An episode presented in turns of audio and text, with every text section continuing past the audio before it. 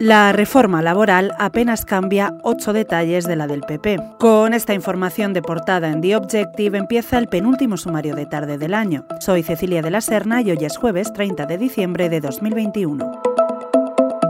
Una vez publicado el nuevo marco normativo del mercado de trabajo, su nuevo esquema se resume en pequeñas modificaciones que aplacan a sindicatos y patronal por un lado, así como a los socios de gobierno por el otro.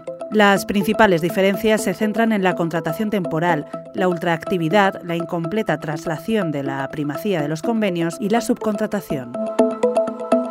Seguimos con economía. El IPC se dispara al 6,7% en diciembre, la cifra más alta desde la crisis de 1992. Esta subida responde al encarecimiento de la luz y en menor medida de los alimentos. Con el dato de diciembre, el IPC interanual encadena su duodécima tasa positiva consecutiva.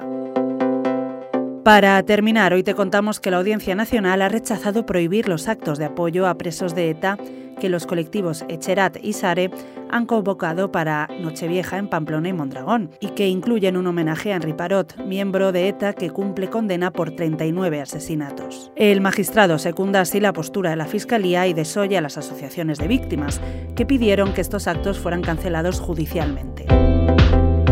Con esto terminamos por hoy. Mañana volvemos para despedir el año. Mientras tanto, lee estas y otras muchas noticias en theobjective.com, siempre en abierto. Hasta mañana.